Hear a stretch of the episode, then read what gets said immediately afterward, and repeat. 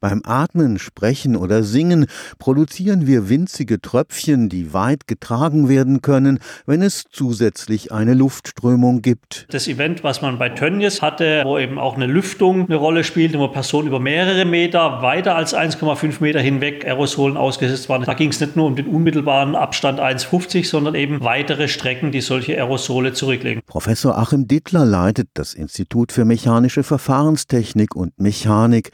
Sein Kollege Kollege Dr. Matthias Krause hat die Ausbreitung der Atemtröpfchen mit Hilfe einer aufwendigen Computersimulation untersucht.